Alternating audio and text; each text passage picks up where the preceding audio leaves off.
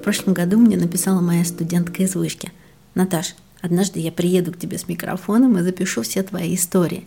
Как-то так получается, что я все время достаю из широких штанин глянцевые рассказы и шуточки из моего прошлого. Ну а как? Ведь там было столько всего, с чем сейчас одни сражаются, а другие пишут книги. Я попала в глянец совсем молодой и ничего не умела. Мы всему учились за первыми маками и с первым интернетом. Но вспоминаю свое журнальное прошлое с благодарностью. Первый издательский дом Independent Media научил меня работать, мыслить, креативить, руководить и, конечно, общаться с людьми. Это самое важное, потому что на любой работе есть люди, с ними придется говорить и решать проблемы, иногда даже очень личные. Поделюсь одной историей. Пошла я, значит, однажды в туалетную комнату в одном крупном издательском доме и слышу в кабинке рыдания, похлеще Миртл из Гарри Поттера. Выходит девушка, коллега из редакции, и жалуется. «Она меня не любит, но, думаю, с любимой рассталась, уже хотела обнять, поддержать и слышу дальше рассказ. Я издала материал, писала целую неделю, так старалась, а она говорит, все не годится, все переписать, я так больше не могу, ухожу. Ну, говорю отличный повод, чтобы уволиться. И тут мне как менеджеру, управляющему редактору впервые прилетел вопрос, что же делать? Незаметно, слово за слово, мы проболтали с коллегой в коридоре. Редакторка не уволилась, текст, конечно, переписала, все приняли, все напечатали, все отлично. А я постепенно прославилась в редакции тем, что ко мне можно прийти, поговорить и станет легче. Нет, я не дипломированный специалист. Просто мне очень пригодилось мое умение слушать и не перебивать, если человеку плохо. Меня учили, что руководитель должен быть и управленцем, и психологом. Но честно вам скажу, именно последний адски забирала мои силы, эмоции и время. Все-таки важно, чтобы психологическим состоянием людей занимались в первую очередь специалисты, а не их бигбоссы. И я завидую современным менеджерам, у них для этого есть разные сервисы. Например, Ясно, крупнейший в России сервис психологической помощи. Это, кстати, партнер нашего эпизода. Я займу еще несколько секунд вашего внимания и дальше перейдем к героине эпизода. Ясно? Настоящая находка для руководителей компаний. Он позволяет оказать своим сотрудникам поддержку, не заменяя собой психотерапевта. Сервис ясно предлагает компаниям видеоконсультации с психологами для их сотрудников. Компания оплачивает сессии сотрудников полностью или частично. Выглядит это так. Сотрудник заполняет анкету, алгоритм предлагает три подходящих специалиста, дальше выбирает терапевта и время консультации – Сервис помогает выбрать специалиста, который будет работать с конкретной проблемой – выгорание, стресс, упадок сил, отношения с начальником или любая другая проблема. Эти проблемы сотрудники могут попробовать решить с профессионалом. Разговор проходит онлайн и конфиденциально. Присмотритесь. Если вы босс, возьмите на заметку. Если вы сотрудник, порекомендуйте сервис Ясно своему работодателю. Ведь Ясно доверяют своих сотрудников уже более 50 компаний.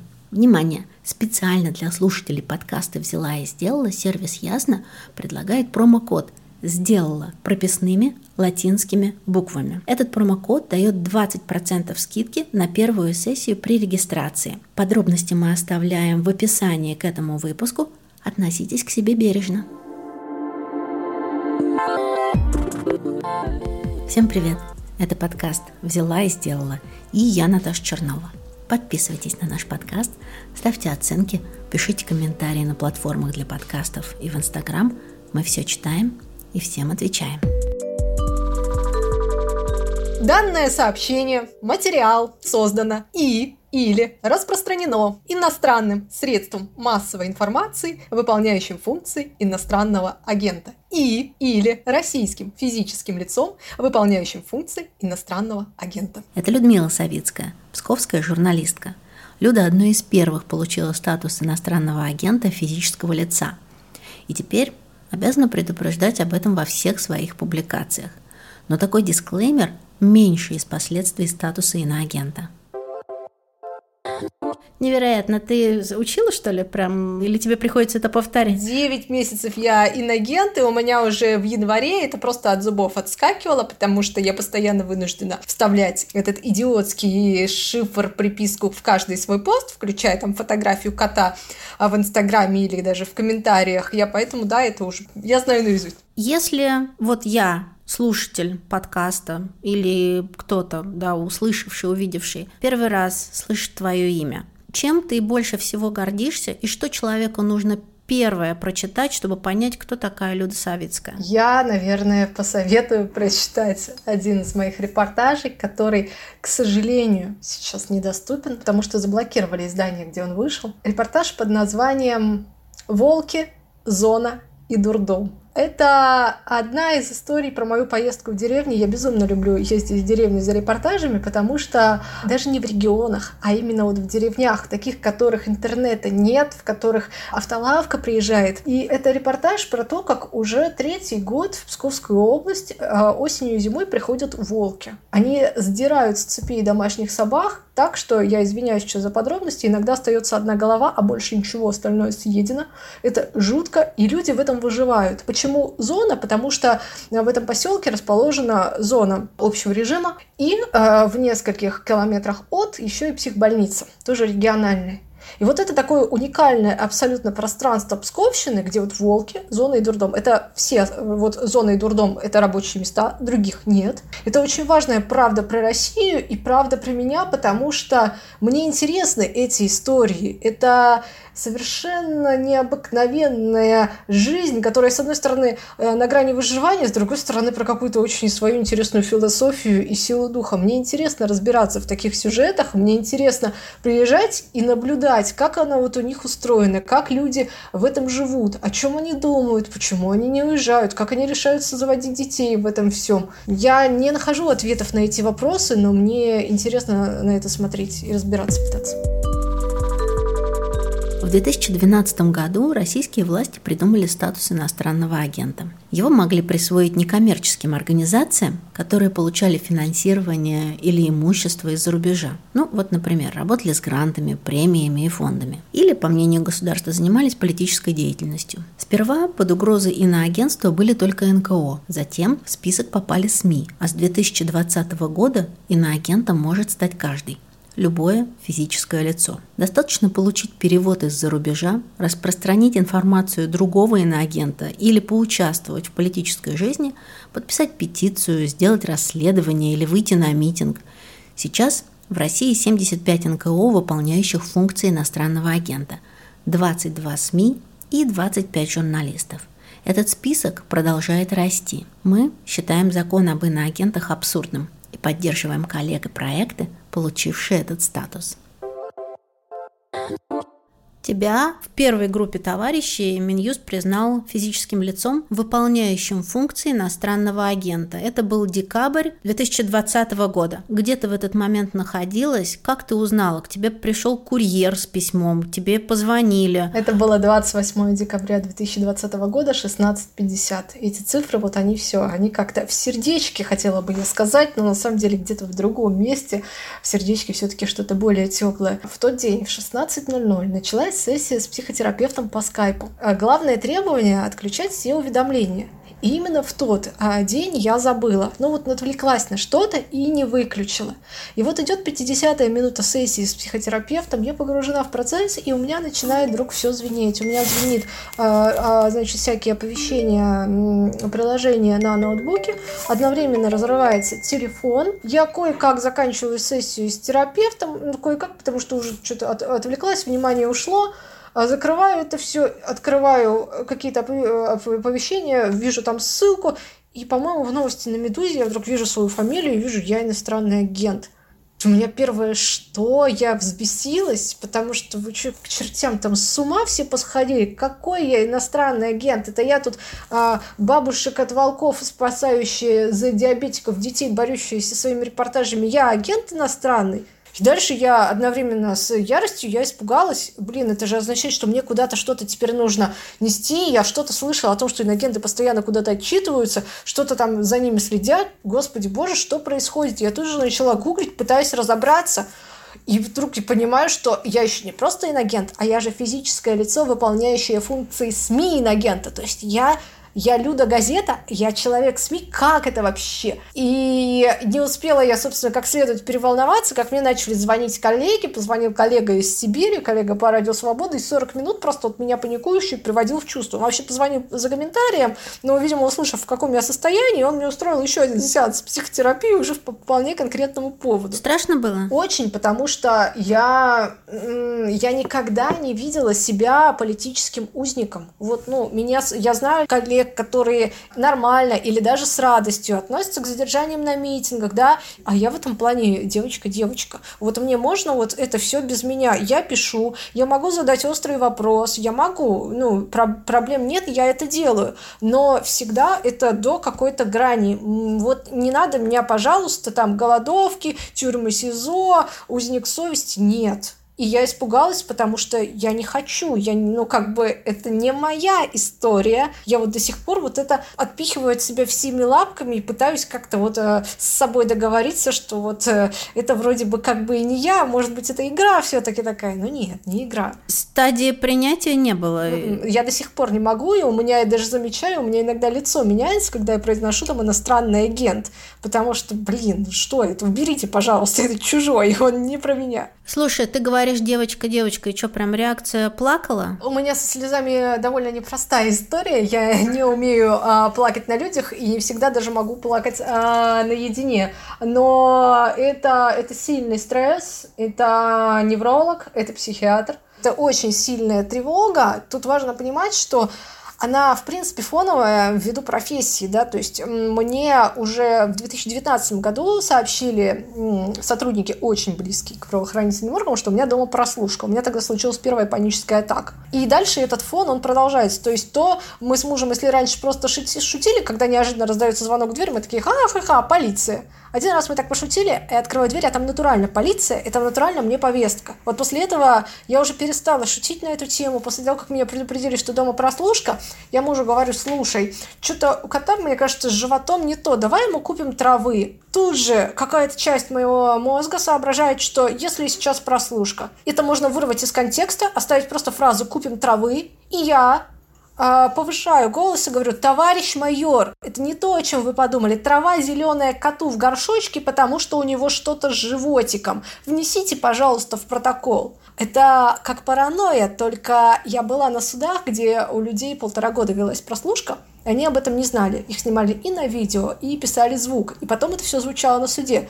Поэтому даже если это паранойя, я всерьез верю, что это меня хоть как-нибудь страхует, потому что я не знаю, какое уголовное дело можно здесь мне придумать. Ну, то есть вариантов масса, потому что я не совершала преступления, сотрудники правоохранительных органов могут придумать вообще все. Я боюсь полицейских, я боюсь ФСБшников, я правда очень их всех боюсь. Я хотела бы, чтобы меня оставили в покое, дали мне возможность э, профессионально делать свою работу за что тебя назвали иноагентом? Вообще, есть какая-то бумажка, где написано «Люду назвали за это»? Сами бумажки мне даже э, в руки не дали на суде. Но из того, что прозвучало на суде, это мои статьи. То есть самые разные репортажи. Там и про протесты, там связь, там дело моей коллеги журналистки Светланы Прокопьевой. То есть это целый микс статей. То есть мне вменили, что я писала А статьи, Б, постила их у себя в социальных сетях. Причем мне еще сказали, что ладно в соцсетях, но они всерьез сказали, что я администрирую сайт Радио Свобода. Международная корпорация а, с представительством больше, чем в 36 странах мира. И я провинциальный журналист-фрилансер, я же даже не в штате администрирую сайт Радио Свобода. Я в суде не смогла доказать, что его не администрирую. А я его не администрирую, я редактору статьи шью, у меня нет доступа к админке. И то, что я получаю гонорар. То есть в нашей стране работать на международную корпорацию с именем, с историей, получая за это гонорар, это фактически преступление. Они, конечно, лукаво говорят, нет, ну вы что вы, мы же вас в этом не обвиняем. Конечно, не обвиняете, только я теперь иностранный агент именно за это. Я не понимаю. Редакция, ты говоришь, много представительств. У меня у самой был опыт работы с Радио Свобода, мы выполняли книжный проект. Много людей работает на это СМИ, международное.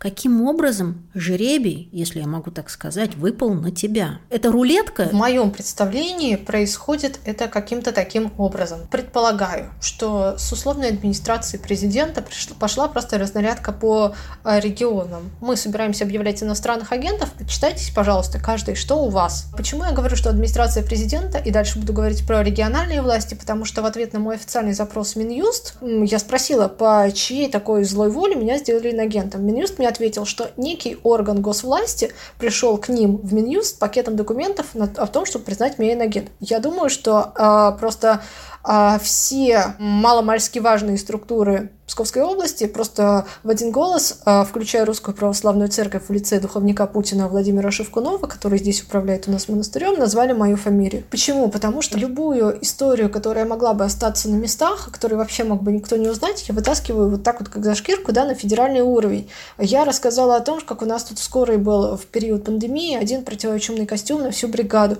Я рассказала о том, как горела инфекционка, которую строили военные. Я рассказала, как духовник Путина а, Тихон Шевкунов отобрал и хотел отобрать у детей единственный спортивный лагерь в районе и построить там семинарию. Просто пришел, сказал, вот здесь будет храм, здесь у нас корпус будет. Я написала об этом статью, но не получилось теперь у Тихона построить в тот год, и я надеюсь, и дальше не получится, там семинарию. Лагерь остался у детей. И таких историй много. То есть то, что могло никогда не стать известным, благодаря мне выходит не просто на уровень какой-то региональной обсуждения, а сразу на федеральный. И я догадываюсь, что после этой статьи там кто-нибудь э, из чиновников столичных звонит э, губернатор Ведерников, говорит, слушай, Михаил Юрьевич, что это за бред там происходит? Разберись, пожалуйста, почему я вынужден об этом читать вот там, вот там, а еще на Радио Свобода потом другие СМИ ссылаются. И я думаю, что Михаилу Юрьевичу Ведерникову, а, главе Псковского регионального ФСБ, Шевкунову и всем им остальным в какой-то момент просто надоело отвечать на вопросы столичных чиновников, которые читают репортажи Савицкой и потом устраивают головомойку. И они решили, а пускай Савицкая замолчит, потому что надоело, потому что ну сколько, блин, можно. Поэтому, когда попросили назвать фамилию, они назвали мою и сказали, господи, слава богу, заткнется наконец.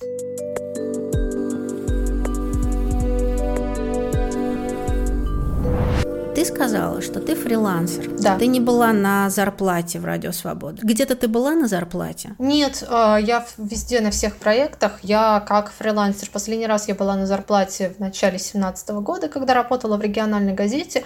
А, в августе я уволилась, там начались финансовые сложности у организации. И, собственно, с тех пор я фрилансер. У меня было несколько проектов. Осталось из всего этого только Радио Свобода. И это именно из-за инагентства. Сколько у тебя выходил доход доход в месяц, в неделю или в какой-то период до признания иноагентом, и сколько тебе получается зарабатывать сейчас? А я в процентах э, не хочу называть сумму, поэтому я скажу, в 50% я потеряла это железно, у меня были планы там на недвижимость и так далее, потому что мы с мужем живем в съемной квартире, но это такой вниз.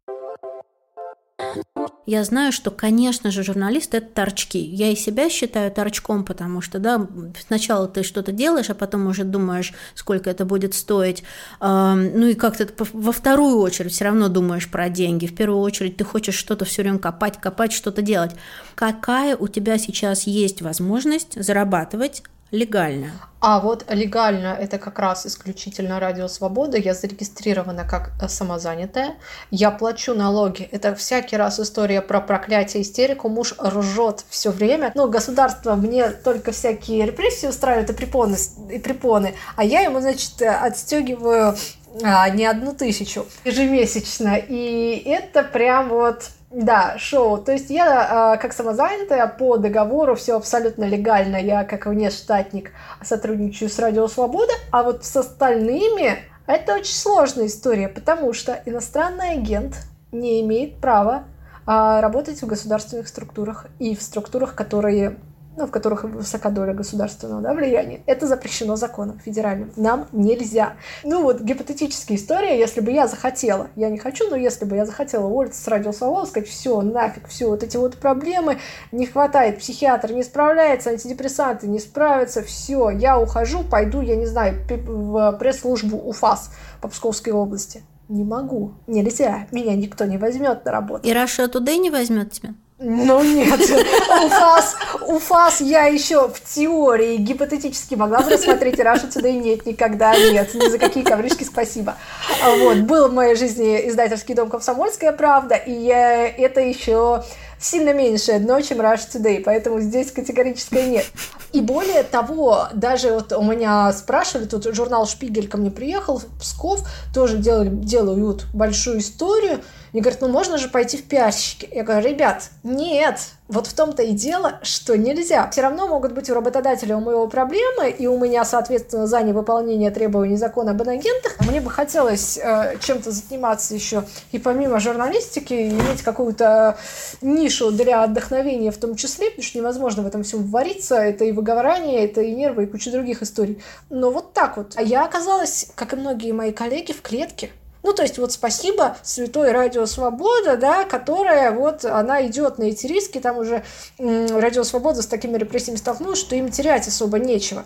А остальным есть чего, и они говорят, ну мы все понимаем, мы очень сочувствуем, ну давай нет. Правильно я понимаю, что ты, Люда, получаешь, например, доход от чего-то, от работы, и ты в своем отчете в Минюст как часто? А, каждые три месяца в Минюст, и, но ну, есть еще другие отчеты, которые там по ООО, и они каждый месяц. А так Минюст каждые три месяца. Ты собираешь все суммы, которые упали тебе на счет, в каком-то определенном количестве, докладываешь о своем доходе и должна подтвердить, что вот для этих я работала, сама ты показываешь там маркировку. Вот эти отчетность должны тебя заколебать до такой степени, да, что, вероятно, ты в какой-то момент должна будешь отказаться от своей работы. Цель, вероятно, большая такая. Как вообще вот эта процедура происходит? Расскажи, да, так, чтобы четко понимали люди, которые слушают, с чем ты, по сути, сталкиваешься раз в три месяца, когда заполняешь 86 листов. Что там есть? Во-первых, там есть такая графа «деятельность» деятельность. То есть Минюсту важно знать, что я в принципе делаю.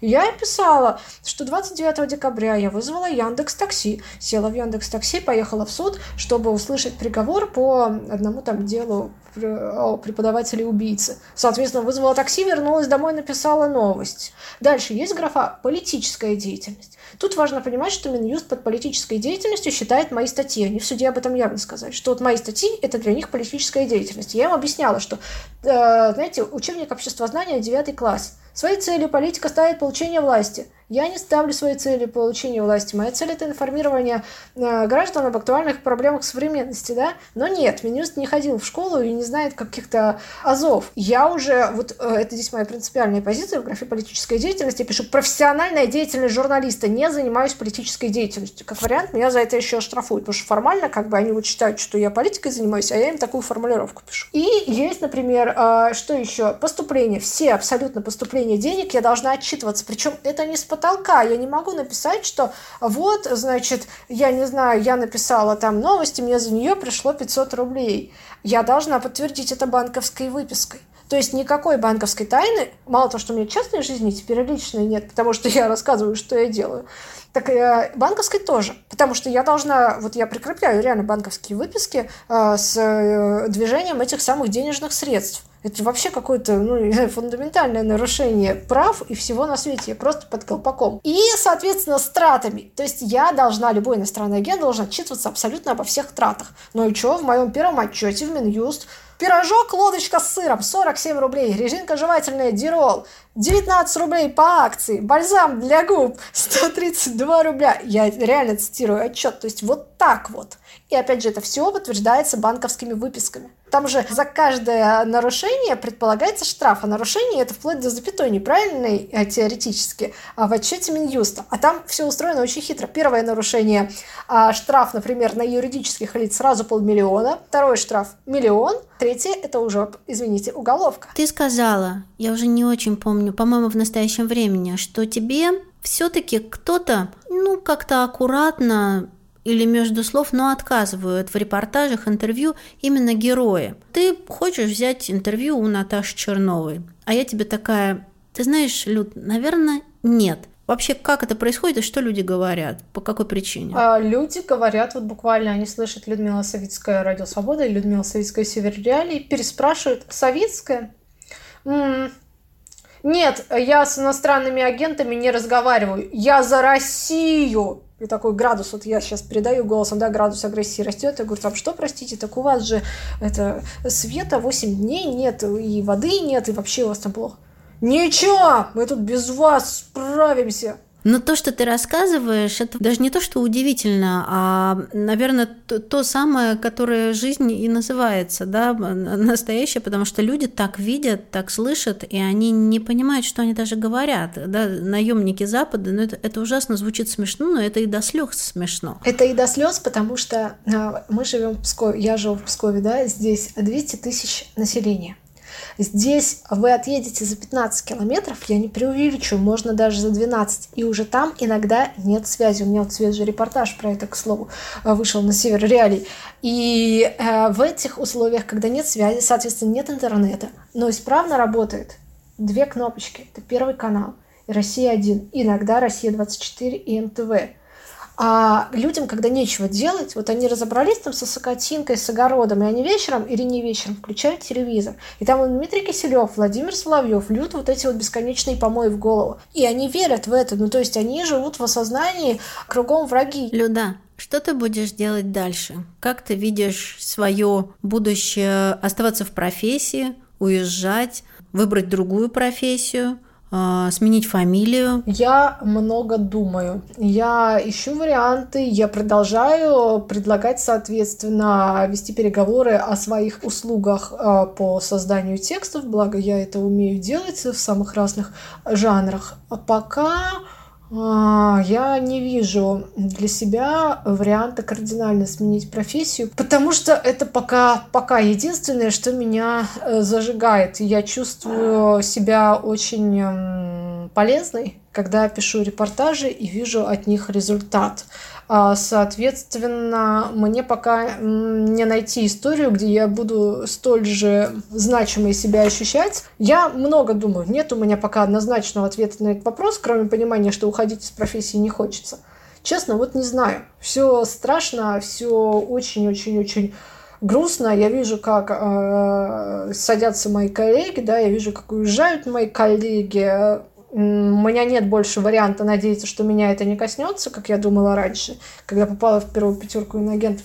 Перестаешь так думать? Не знаю, честно, вот нет ответа. Много думаю, пью успокоительный, много думаю. Кто тебя сильнее всего поддерживает? Муж я видела в соцсетях и везде – здорово, честно, и видно, что с огромной любовью поддерживает тебя. То еще вот рядом на кого ты можешь опереться? Подруга, у меня замечательная подруга, она школьный учитель, а, живет в Москве, и у нее талант, когда ей, я даже, не знаю, в, в слезах, в истерике могу позвонить, что-то рассказать, как связанное с агентством, так и не связанное напрямую, у нее как-то талант перевернуть это все так, что проходит несколько минут, и я начинаю вместе с ней уже хохотать над этой ситуацией. Это очень выручает, потому что она совершенно не в повестке, она вне вот этого вот контекста, в котором мы живем, репрессивного, страшного, а, с постоянным негативом, это помогает. Это помогает просто знать, что есть другой мир. Там, ну, другие какие-то вопросы, да, людей волнуют. Но все равно, конечно, я, ну, я возвращаюсь э, к себе, я возвращаюсь в это все, и нельзя сказать, что от этого как-то можно отрешиться. Это же вот часть, вот эта приписка, которая из 24 слов, она еще и для того, чтобы постоянно напоминать к тебе, тебе кто ты, что ты в этой стране лишенец, что ты вынужден постоянно оправдываться. Ведь э, я говорила, когда люди отказываются общаться, это же еще, мне иногда удается их переубедить, но каждый раз это очень-очень унизительная история. Вот я приезжаю, и мне начинают отчитывать, вы, значит, на Запад работаете, вы СМИ-то где, а? Головной офис где? Я понимаю, что я совершенно вообще-то не виновата, что а в любой стране мира, что вообще везде почетно работать на международную корпорацию, и это вообще здорово, когда ты живешь в провинции, а работаешь на вот что-то международную большую структуру, да, это и доход э, иной, это и престиж, это и куча других вещей. А здесь я вынуждена как бы, ну, вы извините меня, пожалуйста, что я не в красном маяке, мне просто красный маяк, тут это такая районная газета, абсолютно ужасная, мне его тут в пример поставили, когда я приехала в один из районов, красный маяк-то согласовывайте тексты перед выходом. И это дико. То есть я помогаю этим людям, а у них там почта сейчас на голову им рухнет, крыша сгнила, все, караул, плесень, грибок, астма у почтальона. На саночках она по лесам разводит почту, а им, значит, красный маяк дороже. И это такая тоже абсолютно ужасная история, потому что ради кого я тогда все это делаю?